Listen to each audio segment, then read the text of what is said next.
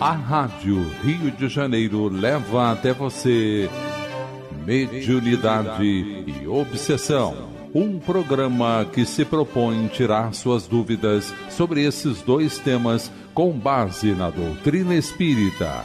Apresentação: Moisés Santos.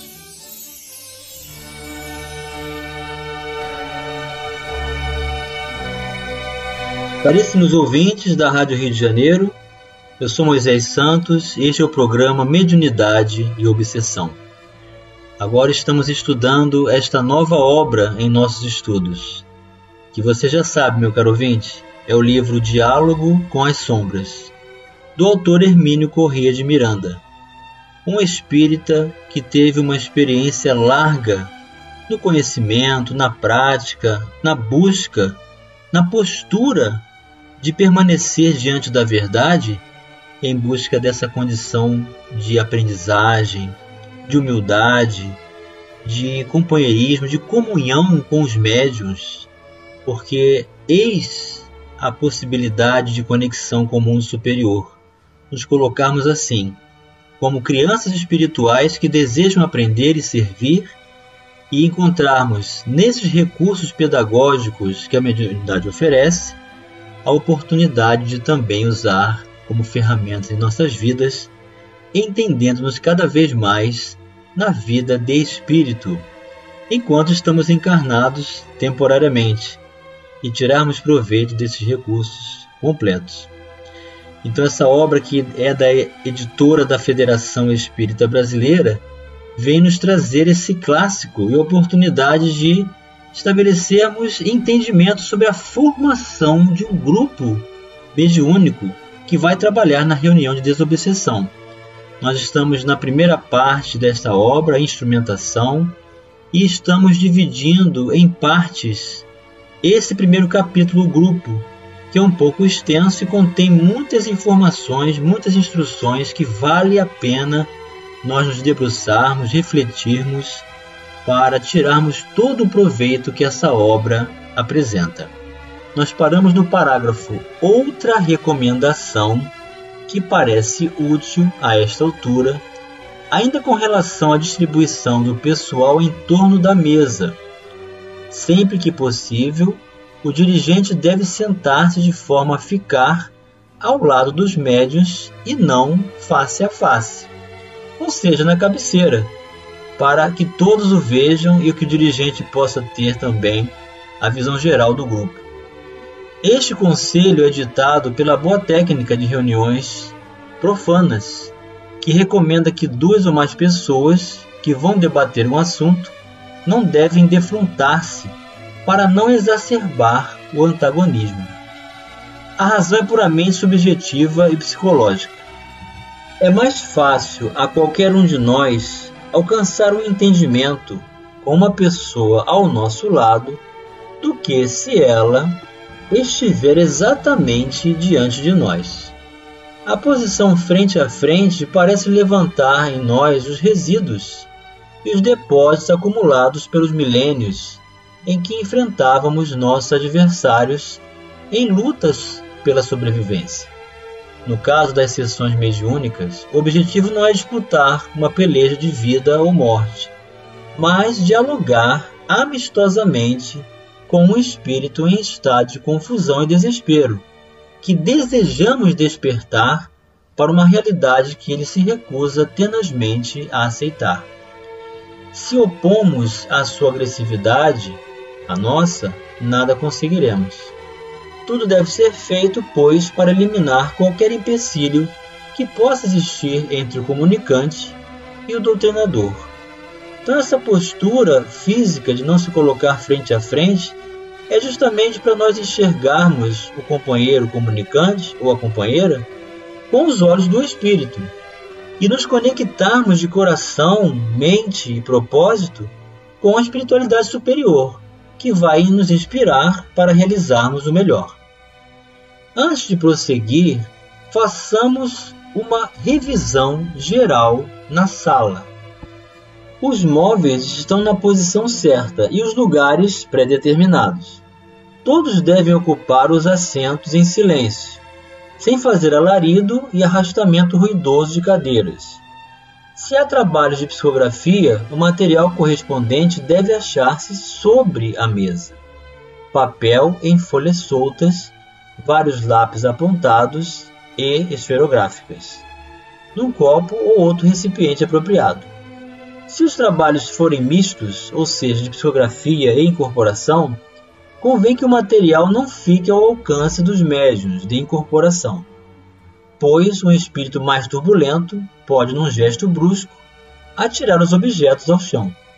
Se há psicografia, quem ficar ao lado do médium deve estar preparado para remover as folhas à medida que são escritas.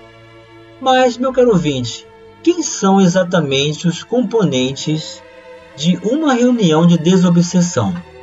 Vamos esclarecer este conceito. Do livro Desobsessão, pelo espírito André Luiz, psicografia de Francisco Xavier, o capítulo 20, Componentes da reunião. Os componentes da reunião, que nunca excederão o número de 14, conservem, acima de tudo, elevação de pensamentos e correção de atitudes antes, durante e depois de cada tarefa. Nenhuma preocupação com paramentos ou vestes especiais. Compenetrem-se de que se acham no recinto exercendo fraternalmente um mandato de confiança. Na doutrina espírita não há lugar para a fé cega. Evitem-se, no entanto, no ambiente da desobsessão, pesquisas ociosas e vãs indagações, críticas e expectações insensatas. Todos os componentes da equipe assumirão funções específicas. Num grupo de 14 integrantes, por exemplo, trabalharão dois a quatro médiums esclarecedores, dois a quatro médiums passistas e quatro a seis médiums psicofônicos. Então estamos diante de um laboratório, de um experimento a ser realizado, na visão da ciência espírita, porque precisamos conhecer quais são os recursos das faculdades mediúnicas dos componentes, qual a predisposição para execução do labor e também de quantos componentes vão participar. Então, além destes mencionados, também inclui o dirigente da reunião. E assim o conjunto vai se permitir a conexão com a proposta do mundo superior. O caderno de preces destina-se a receber o nome dos encarnados e desencarnados para os quais desejamos solicitar ajuda espiritual. Os nomes devem ser escritos antes de começar a sessão, sempre em silêncio, sem comentários. Pode ser adotado o processo de indicar com um pequeno sinal em forma de cruz os nomes das pessoas desencarnadas. Na hora da prece serão mentalizados pelos interessados. Há casas que realizam esse processo chamado irradiação, que consiste numa espécie de reunião de preces que terão já esses nomes pré-estabelecidos oferecidos pelo público, colocados anteriormente em algum local facilitador para serem depois resgatados. Então a oração feita para esses nomes já estabelece o concurso de conexão com a reunião mediúnica em um dia diferente da reunião.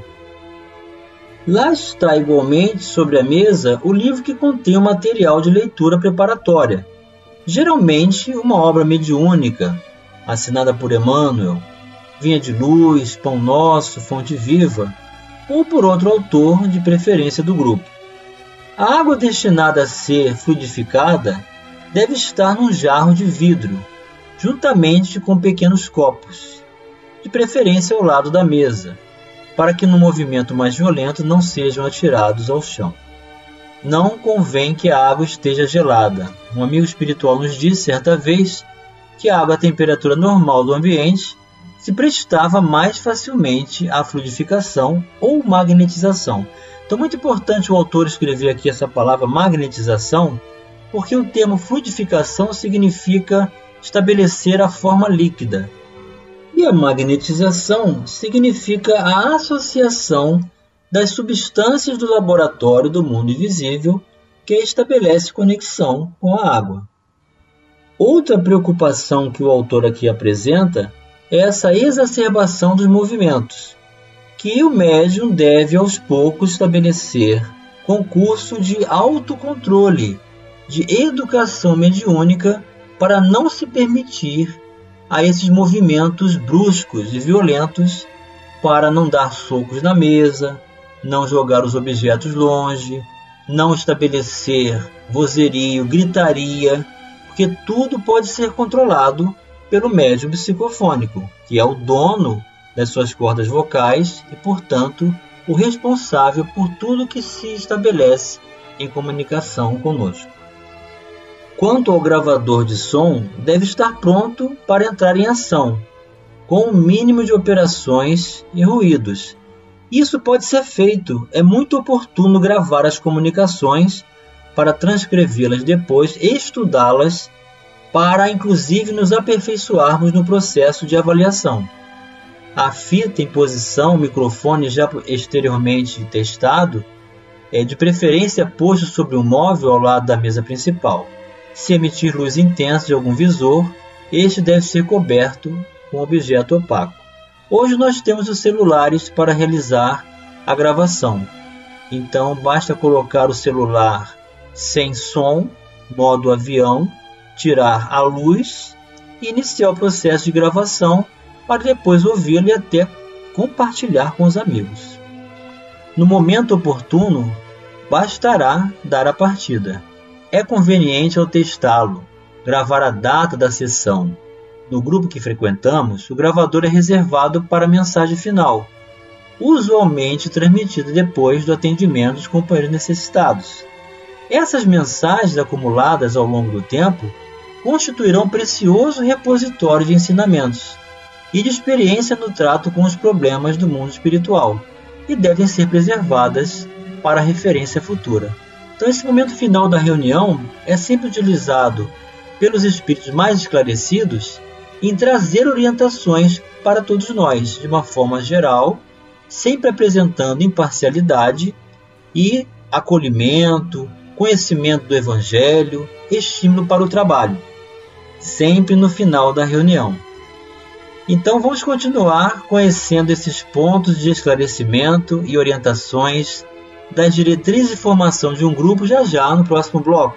Participe do programa Mediunidade e Obsessão enviando sua sugestão ou pergunta para o e-mail meo arroba rádio Rio de Janeiro.am.br ou pelo WhatsApp 984867633 aos cuidados de Moisés Santos. A Rádio Rio de Janeiro está apresentando Mediunidade e Obsessão. Apresentação Moisés Santos. Caríssimos ouvintes da Rádio Rio de Janeiro, Voltamos agora para o segundo bloco do nosso programa de hoje e estamos abordando a obra, esse clássico que você já sabe, meu caro ouvinte, Diálogo com as Sombras. O autor é Hermínio Corrêa de Miranda, a editora da Federação Espírita Brasileira. Estamos no capítulo 1, a instrumentação, e temos o grupo como formação para a realização de um processo de reuniões de desobsessão, reuniões mediúnicas na casa espírita. Todos se encontram assim apostos. As sugestões oferecidas a seguir não são, obviamente, mandamentais, pois cada grupo acaba por encontrar a sua dinâmica própria. Na verdade, meu caro ouvinte, não existe uma reunião de desobsessão idêntica à outra de uma casa espírita em relação a outra há sempre características próprias da identidade do grupo, das possibilidades dos recursos mediúnicos de cada componente e o que o conjunto tem por tarefa a realizar diante o mundo espiritual, porque o trabalho pertence a Jesus. Depois de todos acomodados em silêncio, é feita a leitura do texto do dia, geralmente em sequência, ou seja, um para cada sessão. Geralmente estuda-se o livro dos médiuns. Na verdade, permanece a postura da leitura. Todos podem ler parágrafo por parágrafo, sem comentários, para não trazer perspectivas individuais ou desarmonia e pensamentos próprios que estejam em desacordo com o conjunto. Aí ele sugere que a data da sessão deverá ser anotada ao pé da página. Alguns grupos costumam comentar o texto lido. Tais comentários não devem ser muito longos, nem elaborados, nem guardar tom oratório, serão singelos e sem retórica bombástica. E de preferência, meu caro ouvinte, somente leitura. Em seguida, a luz mais intensa é apagada, restando apenas a lâmpada mais fraca, que forneça iluminação discreta, de preferência em cor suave, indireta, apenas suficiente para se distinguir o ambiente, as pessoas e os objetos convém retirar nesse momento os objetos que se encontrem sobre a mesa, pelas razões já apresentadas. É feita a prece, que também não deve ser longa, nem decorada, ou em tom de discurso. Uma rogativa simples, na qual solicite a proteção para os trabalhos, a colaboração dos amigos espirituais, a inspiração e a predisposição para receber os companheiros aflitos com amor, tolerância e compreensão. Então, é realmente um exercício de amor, de caridade que nós estabelecemos de coração para despertar e auxiliar inúmeros irmãos desnorteados que sequer consideram que estão desencarnados. Não sabem onde estão, estão vagando, retornam para os seus lares, conversam com seus entes amados que não são ouvidos ficam à mercê de envolvimentos de mentes mais habilidosas que nos constrangem. Então é preciso esse recurso de despertamento. É um trabalho muito bonito. Fim da prece, todos ficam recolhidos, em silêncio, concentrados, atentos, mas em estado de tranquilidade e relaxamento muscular. Não há necessidade de um pronunciamento do próprio pensamento não há necessidade de anteciparmos nada, tudo tem que ser espontâneo. Em alguns grupos, o dirigente encarnado dos trabalhos, ou mentor espiritual, costuma designar previamente os médios que irão atuar, fixando-lhes até o número de espíritos que deverão atender, bem como os médios que não deverão dar passividade, aqui está entre aspas, nós sabemos que são os médios psicofônicos, a nenhum manifestante. Embora se trate de uma posição respeitável e bem intencionada, com o propósito aparente de disciplinar as atividades do grupo, não é recomendável o procedimento. Então, mais uma vez, reiteramos aqui: tudo deve acontecer espontaneamente.